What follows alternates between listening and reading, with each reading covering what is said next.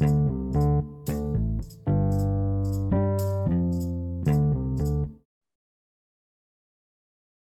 い、ということで、えっと、えー、久しぶりにポッドキャストと YouTube になるんですけど、えー、今日は、えー、ペンタっていう、えー、アプリを、あの Web3 の、えー、まあ、今、Listen to Earn っていうコンセプトで引き継ぎんですかね。はい。はい、の、えー、ペンタの筒井正人君を呼んで、えー、今今回のテーマは Web3 開発者にとっての、えー、ZK っていう、まあ、ZK ゼロ知識証明っていう、まあ、この Web3 の開発者とか、まあ、好きな人はまあみんな知ってる言葉でありつつも、あの、まあ、他の領域の人からすると、ちょっとなんだこれみたいなものだと僕は思ってるんで、まあ、今回そういうテーマをあのやっていきたいなっていう、まあ、非常にその、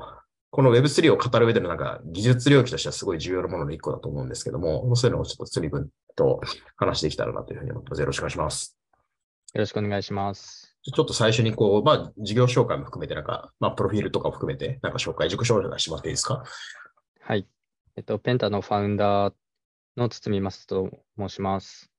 で、今、ペンタっていう、えー、音楽を聴くと暗号資産が稼げる音楽プレイヤーを開発してます。で、大学1年の時から4年間ぐらいソフトウェアエンジニアとしてスタートアップでエンジニアやって、で、その後起業して音楽テック系のサービスを4つぐらい、音楽ファン向けの SNS とか、音楽インディーズアーティスト向けのチケットの管理アプリとか、そういうのを作ってました。で、去年の4月からペンタの、まあ、Web3 系のサービスの開発をやってます。よろしくお願いします。なんかペンタとしてのなんかこう、なんかちょっともうちょっとペンタ紹介をぜひよろしかったらしてもらえますか？はい、そうですね。えっと、ペンタはですね、まあ、Spotify みたいなただの、まあ、あるいはラジオみたいなただの音楽プレイヤーに、まあ、ちょっとゲーム性を加えた面白い音楽プレイヤーみたいな形で提供していて、ユーザーは RPG ゲームを進めるみたいな形で、あの、アプリを触っていくと音楽を再生できて、で、さらに音楽を再生したら、なんか報酬としてトークンがもらえるっていうサービスになっていて、でまあ、そういう音楽サービスに対する、まあ、新規性もありつつ、僕らはあの、まあ、技術が大好きなチームが集まっているので、まあ、裏側のトークノミクスとかもいろいろ工夫したり、まあ、今後使っていくチェーンだったり、まあ、技術も工夫したりっていうところが強みになってます。ありがとうございます。あの、今回、まあ、あの、こうまあ、ペンタの話というよりは、あの、ちょっと ZK っていう分野をちょっと話していきたいんですけど、まあ、つみくんのなんか開発者としてのなんかこう経験とか、まあ、この領域にこう、僕らが関わり始めた、えー、まあ、2021年ぐらいだったと思うんですけど、はい、からは、あの、頃は、まあ、この領域じゃな、Web3 とか、うんうん、クリプト領域じゃなかったと思うんですけど、なんかこう、こういう領域にこう参入していったとか、まあ、どういうふうに見えていったとか含めて、なんかエンジニアとしてのなんか、こう、視点をちょっと語ってもらったりできますか？そうですね。えっと、まず、ブロックチェーンは僕がエンジニアリング始めたきっかけというか、うん、まあ、最初大学に入った時にブロックチェーンについての書籍を読んで、まあ、まあ、その時はプログラミングまだ始めてなかったし、技術のことは全く分からなかったんですけど、うん、まあ、そういう未来のことをに触れると僕はすごいワクワクするたちなので、で、なんか直感的に、まあ、この技術はすごいなっていうのを感じて、ブロックチェーン、まあ、やりたいなと思ってエンジニアになりました。ただなんか当時はブロックチェーンエンジニアもう周りに誰もいなかったんで Web2 から入るっていう感じになりましたけど、やっぱりまあ技術を知っていって改めてブロックチェーンを見たときに僕はそのインフラとしてのブロックチェーンがすごい好きで、うん、まあそれで改めてやっぱりブロックチェーンは既存のインフラに対してすごいあの、まあ、革新性を持ってるなっていうのを感じて、まあ、この技術は、まあ、すごいとか、金になるとか、そういうよりも、将来的に絶対にこれ必要なものだなというので、今はすごい推し進めてますね。なるほどね。まあでも、そういうきっかけが結構、まあ、起業前ぐらいだと思うんで、4年とか、まあ4、5年ですね。ちょうどなんかビットコインが有名になったりとか。はいはいはい。16、まあ17、7年とか。はい、17年です、ね。ですよね。はい。ありがとうございます。じゃあ、まあ、今回のあのメインテーマに行きたいなと思うんですけど、まあ、あの、はいこのポッドキャスト、YouTube 聞いてる人って、あの、いろんな層がいたりするんで、なるべくこう、うんうんあの、平易な言葉というか、かんまあ、シンプルな言葉でなんかやっていきたいんですけど、あの、うんうんまず、その、まあ、こういう Web3 とかブロックチェーンにおいて非常にその、まあ、じまあ、重要なものの一つになんかまあ、まあ、レイヤー1だ、2だとか、まあ、この ZK っていうのが今回テーマで、こう、ZK ってのはゼロ知識証明っていう元の暗号うん学の言葉だったりすると思うんですけど、まあ、このあたりをちょっと、まあ、堤さんなりに、こう、ちょっと僕も、あの、途中で質問したりするんで、なんか、まず、ZK って概念は、まあ、こういうものでっていうのを少し説明してもらってもいいですか？はい。じゃあまず、まあ、ZKP、ゼロナレッジプルーフの、まあ、ゼロ知識証明の方について簡単に言うと、まあ、知識がゼロでも証明できるっていう意味になるんですが、まあ、暗号っていうのは、えっと、まあ、暗号化する人とそれを検証する人っていうのが分かれていて、この知識がなくていいのは検証する方ですね。が、えっと、何何の知識がなくていいかっていうと、まあ、その暗号を複合するような知識ですね。例えば、僕が20歳以上であるみたいなことを、あの、僕の実の年齢をその検証する誰かに伝えずに証明することができるとか、そういうための暗号技術になってますね。うんこれは、あれですよね。例えば、まあ、どのぐらい、まあ、イーサリアムでもいいとし、まあ、え円とかの方がわかりですけど、円でもいいんですけど、その、どのぐらいお金をじゃあ持っているかとか、その取引が実際できるのかの判定とかを、その相手の固有の情報を、まあ、ブラインドさせながら知ることができるみたいな概念っていう。そうですね。で、これってその、まあ、あの、既存の、僕も別に Web3 ならではの概念じゃないっていうのは、まあ、あの、うんうん。暗号学の概念だっていう認識なんですけど、なんでこの Web3 においてはこの概念が重要なのかってどうですか、そうですね。あの、そそれがすごい、あの、イーサリアムが、まあ、スケールしていくにあたって背景があるんですが、まあ、2015、6年ぐらいにイーサリアムがもうバーンと伸びて、で、ユニスアップでトランザクションが一気に出て、そこで初めてガス代であったりとか、スケーラ、スケーラビリティ、結局、イーサリアムの、まあ、実行がすごい遅かったり、ガス代が当時50ドルとか100ドルとかまで高騰しちゃったみたいな問題があって、これはイーサリアムのアーキテクチャを改善して、どうにかして解決しなきゃいけないということが、あの、課題になって、でそこで提案されたのがレイヤー2っていうイーサリアムじゃなくて、その別のところで計算の担ったり実行を担うっていうような、で最終的にそのデータをイーサリアムのチェーン上にコミットするっていうようなところだったんですね。で じゃあ、そのイーサリアムの外で実行したデータをイーサリアム上でどどのようにそのセキュリティを担保するか、ちゃんと実行が行われているかとか、計算が行われているかっていうのをちゃんと証明するっていうところで、あの ZKP が有力じゃないかっていうのがなって、で、そこが主力の今、ロードマップになってるっていう感じですね。うんレイヤー1が、まあ、その、まあ、イーサリアム、めまあはいブロックチェーンのメインなチェーンっていうことで、そのレイヤー2っていうのは、その、まあ、なんていうんだろう、関連するチェーンみたいな意味合いでいいんですよね。そうですね。っていうところに、まあ、その ZK、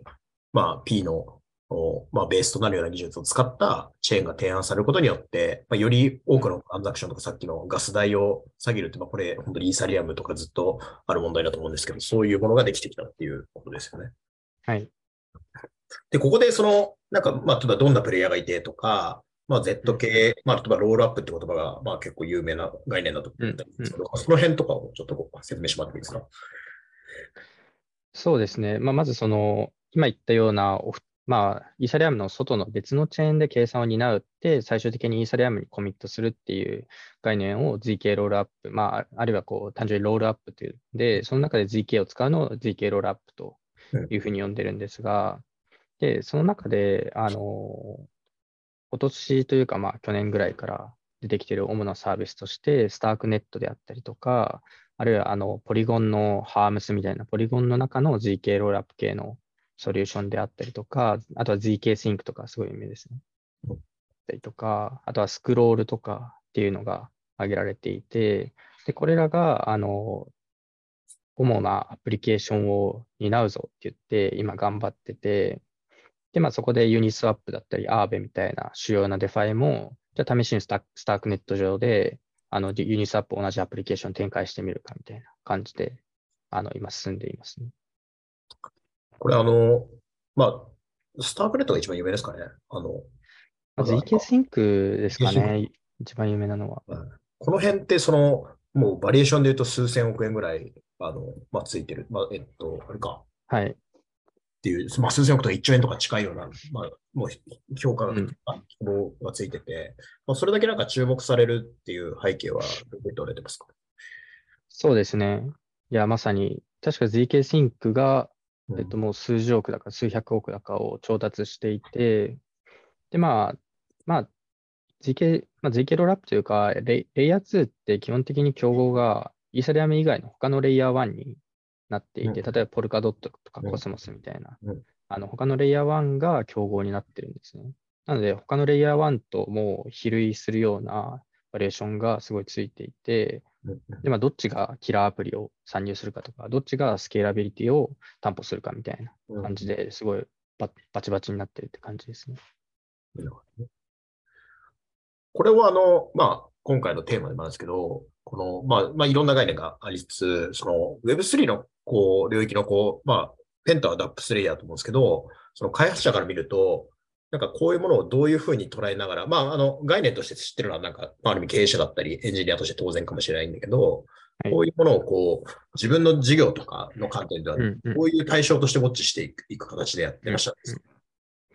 と、やっぱりあの今言った通り ZK ロールアップか他の L1 かって見たときに、あのまあ、ZK ロールアップはイーサリアムのエコシステムである中で、やっぱりイーサリアムの方が圧倒的にアプリもスケールするし、ユーザーも集まるし、開発者も集まってるっていう事実があって、今後もそれは加速するだろうっていうのは見て取れるんで、僕らはアプリ開発者が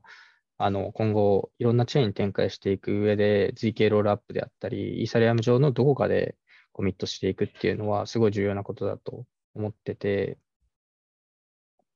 で特にあの今は、今のうちだとオーチンスティックの方が TVL が高いですけど、今年はあのイーサリアムの他のアップデート、 account abstraction であったり、 sharding であったりっていうのが来て、で ZK ロールアップ系もメインネットローンチをいくつか控えているので、ちょっとすみません。はい。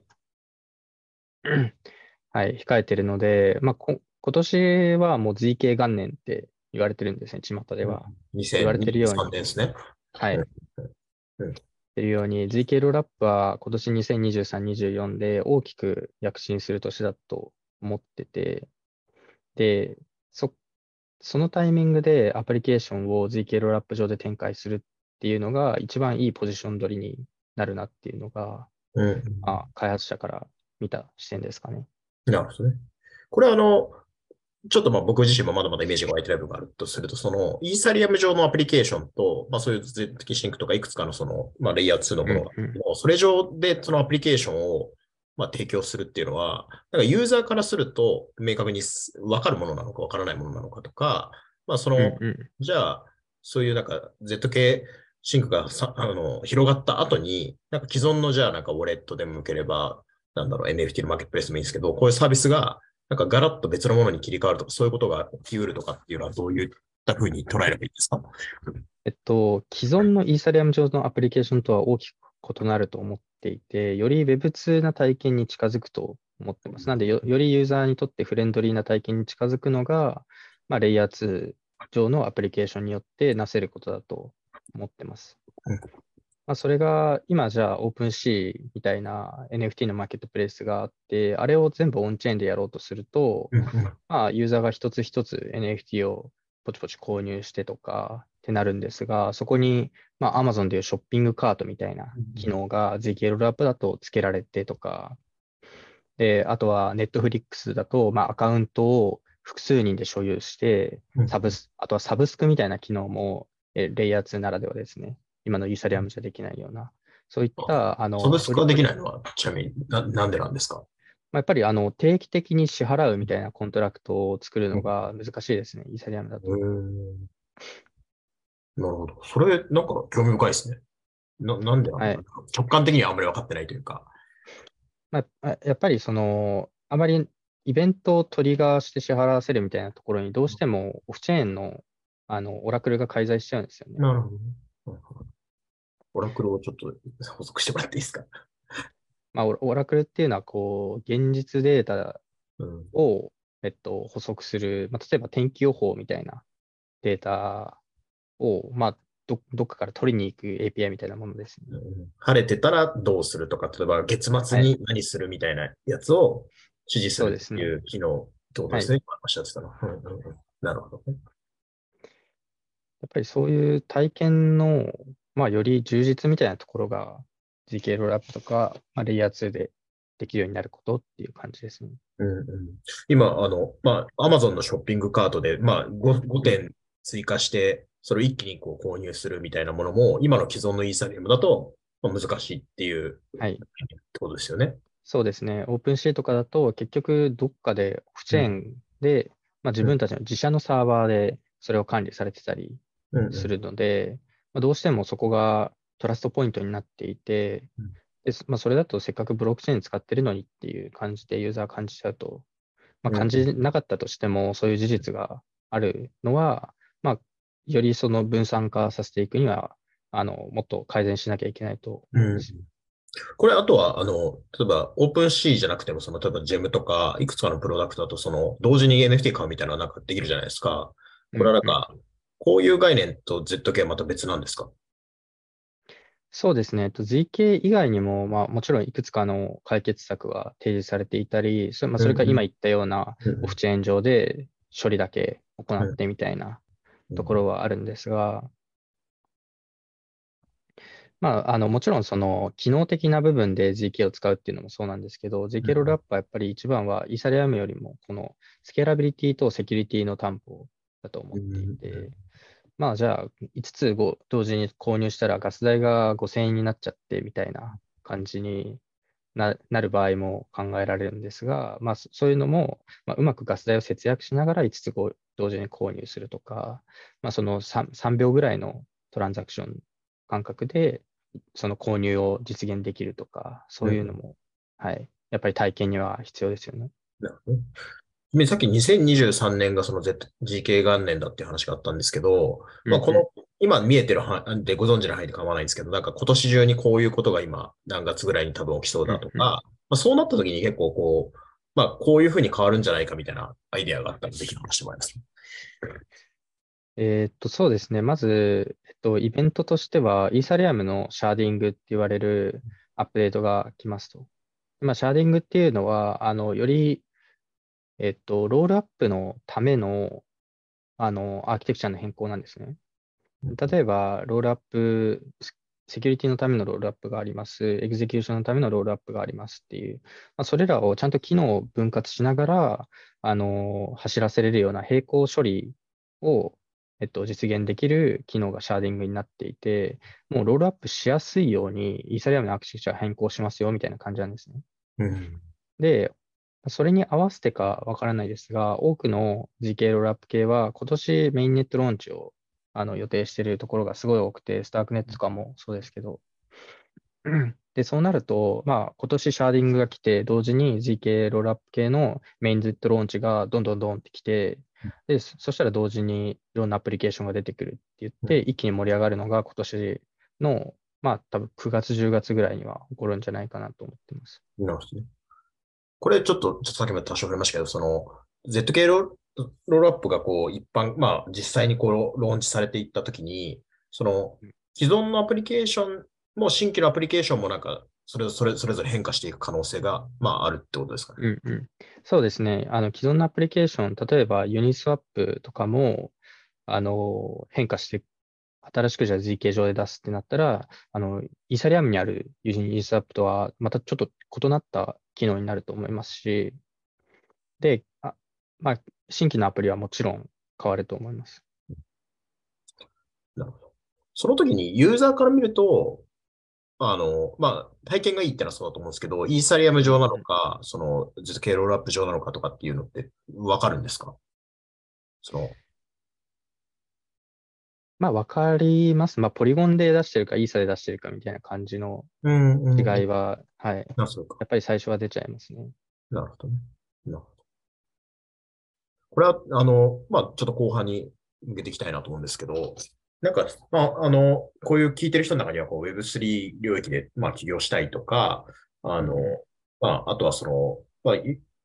すみこがやってるな、あの、まあ、ダップスレイヤーの人もいるし、まあ、いろんな人いると思うんですけど、まあ、こういう人たちがなんか、まあ、こういう ZK 周りを事業参入機会として捉えるならっていう観点とか、あとはその、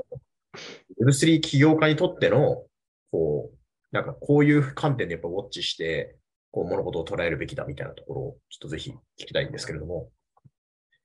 まず、なんか、この領域の中での、まあ、例えば日本勢がなのかもわかんないですけど、とか、こういう領域だったうんうらん。結構チャンスがありそうだみたいなことを、もしアイデアがあれば教えてください。そうですね。あの、もうロールアップ自体というか、まあ、スタークネット、GK シンク、スクロールみたいなロールアップを提供している、まあ、言っちゃえば GK ロールアップのもう、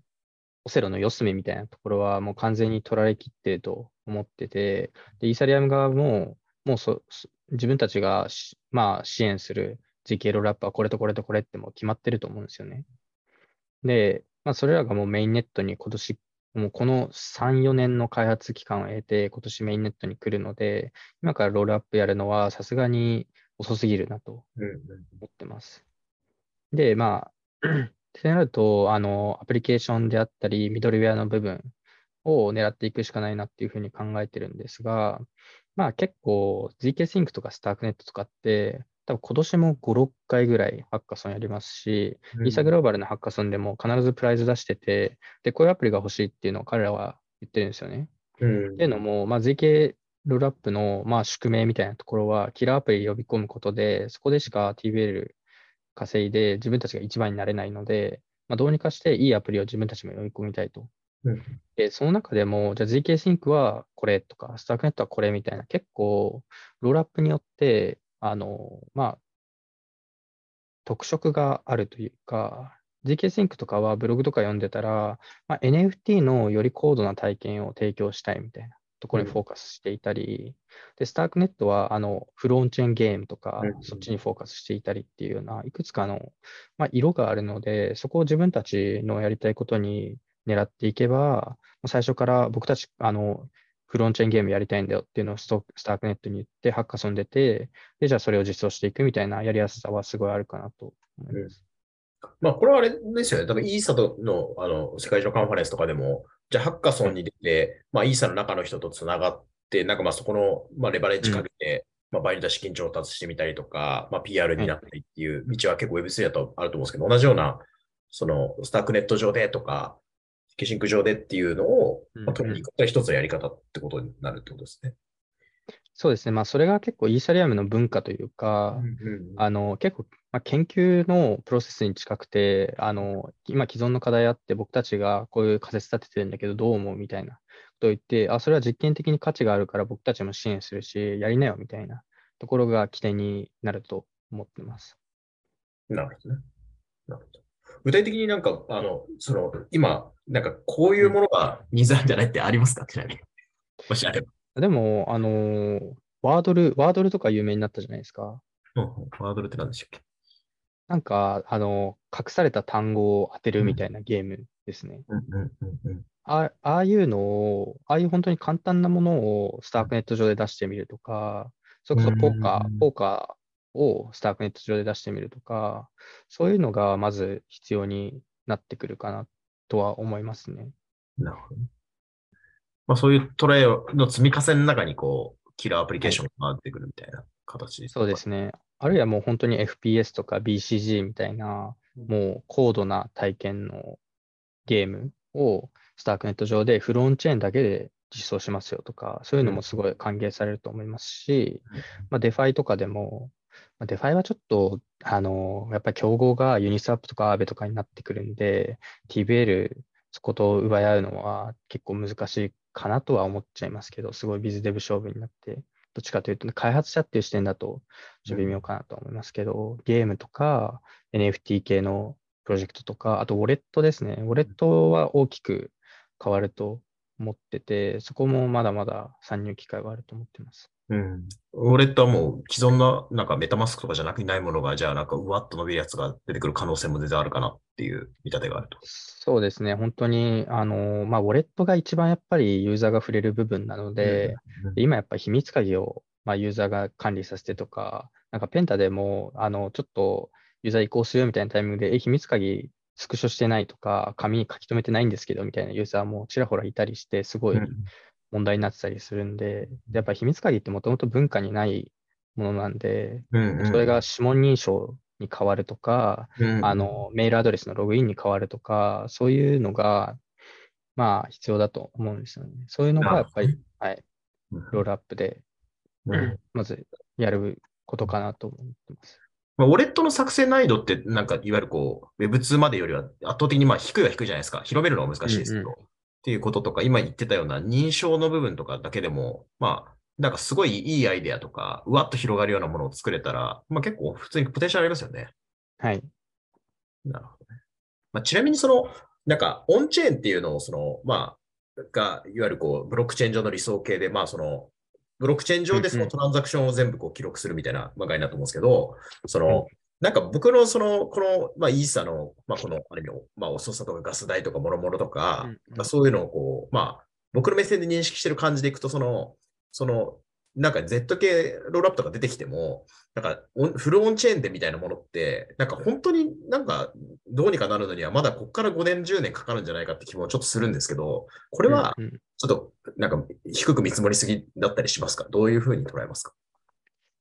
えーっと、難しいですね。本当に全部できる、じゃあ今、あの、クライアントサーバー型でできているアプリケーションが全部できるには、そのくらいかかるとは確かに思います。っていうのは、やっぱり ZK ロールアップのけん、まあ、検証コストもまだまだ高かったりとか、あと計算コストはもっと高かったりとかして、結局、計算に時間かかるから無理じゃねみたいな問題がまだまだあったりとか、っていうのはするので、そこがやっぱりもうちょっとそのコンピューティングの部分ですね、のあの課題が解決されないと、もう FPS みたいな、本当にもう、もうこのぐらいの感覚で動くような、サクサク動くゲームとかは、まだ難しいかなっていうのはあったりしますね。これ最後なんですけど、あの、その、いわゆるこう、まあ、この ZK の動向を見るっていうのは、その、これ Web3 の起業家に、あの、おいてはなんか、すごい、まあ、あの、つび君はこう、ウォッチしてる人だと思うんですけど、うんうん、どのぐらいこう気にした方がいい？まあ僕ら VC の観点でもなんか知りたいなと思うんですけど、まあ、どのぐらいこのウォッチした方がいいっていうこととか、日々なんかやってることとかってあったりしますか？こういうのを。まあ、はい。まあ、毎日じゃなくてもいい、はい、そうですね。えっと、まあ、僕は絶対ウォッチした方がいいと思うんですね。やっぱり、まあ、そもそも GK とか関係なく、イーサリアムの動向がブロックチェーンの動向みたいなところはあるので、うんまあ、ZK に限らず、オプティミスティックとか、イーサリアム自体の EIP の提案とかは全部ウォッチした方がいいと思ってて、で、まあ、その中でやってるのだと、一番イーサリアムリサーチを毎日読む。あそこの新着読んでると、あ、なんか今こういうトピックが多いんだとかっていうのが結構すぐわかるんですよね。例えば、最近僕が見たときは、すごいトレンドだなって感じたのが、POSOL っていう、あの、なんか、最近取引所で、なんか、こいつちゃんと資産持ってる。例えば、バイナンスに裏付け資産が10億ドルちゃんとあるのかみたいなのが問題になったと思うんですけど、その裏付け資産があることの証明を ZKP 使って行うみたいな提案がリサーチにされてたりとか、あとはまあ単純に ZK ロールアップにまだまだこういう課題があるよみたいな議論がすごい白熱してたりとか、あとはイーサリアムってあのまあ基本思想の一つに量子暗号っていう、この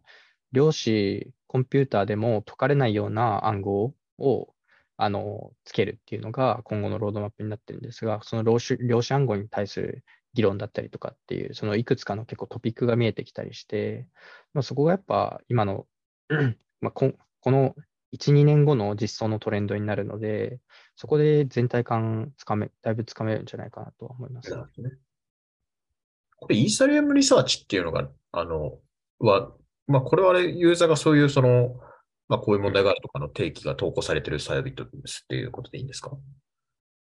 ユーザーとかイーサリアムの人たちが。まあ他の、はい、そうですね。イーサリアム、これは提案とか問題とか、そまあ、イーサリアムのガバナンスですかね、全体の。コミュニティフォーラムみたいな感じで、で、ただそれだけじゃなく、結構ライトな提案もすごいあるんですよ、見てみると。うん。なんか本当に、あの、なんかもうくくだらないようなトピックもすれ立ったりしてて、で、なんかそんなにここういうの読んでると、なんか結構ライトだなというか、あんまり壁がないなみたいな、身近だなみたいなのも感じられると思いますし、なんかここにコメントしていって、自分もコミュニティの一員になっていくみたいなところも結構大事なのかなとは思いますね。なるほどね。わかりました。はい。それでは、まあ、今日はちょっと、あの、えー、まあ、Web3 の会社の視点での、えー、ZK 周りを話してもらいましたけど、ありがとうございました。なんか最後、はいなんか、こう、起業、まあ、起業家とかが聞いてる人たち、起業家予備軍の人たち聞いてるパターン多いですけど、なんか、こう、なんかこう、起業体験とか、まあ、この領域でもいいんですけど、なんかメッセージっていうか、コメントあれば、最後いただけますか？やっぱり、まあ、あの、開発者、まあ、特に開発者ですね、その起業家でもう未来を作りたいみたいな人は、イーサリアムの文化はすごい歓迎されるというか、うん。本当に実験的なこと、発明的なことを、に対してリスクを取るっていうのがイーサリアムの文化なんで、あの、ぼ僕もそういうところが一番大好きなんで、イーサリアム信者ですっていうので、そういう人たちはぜひイーサリアムに行くといいと思います。一番楽しいと思います。なるほどね。まあじゃあそういうのを、あの、まあ掘っていって、まあどういうものがこれから、まあこの Web3 クリプトの領域にあるかみたいなのをより考えていく人とかがいると、まあいいなってことですよね。はい。わかりました。ありがとうございました。はい。ありがとうございます。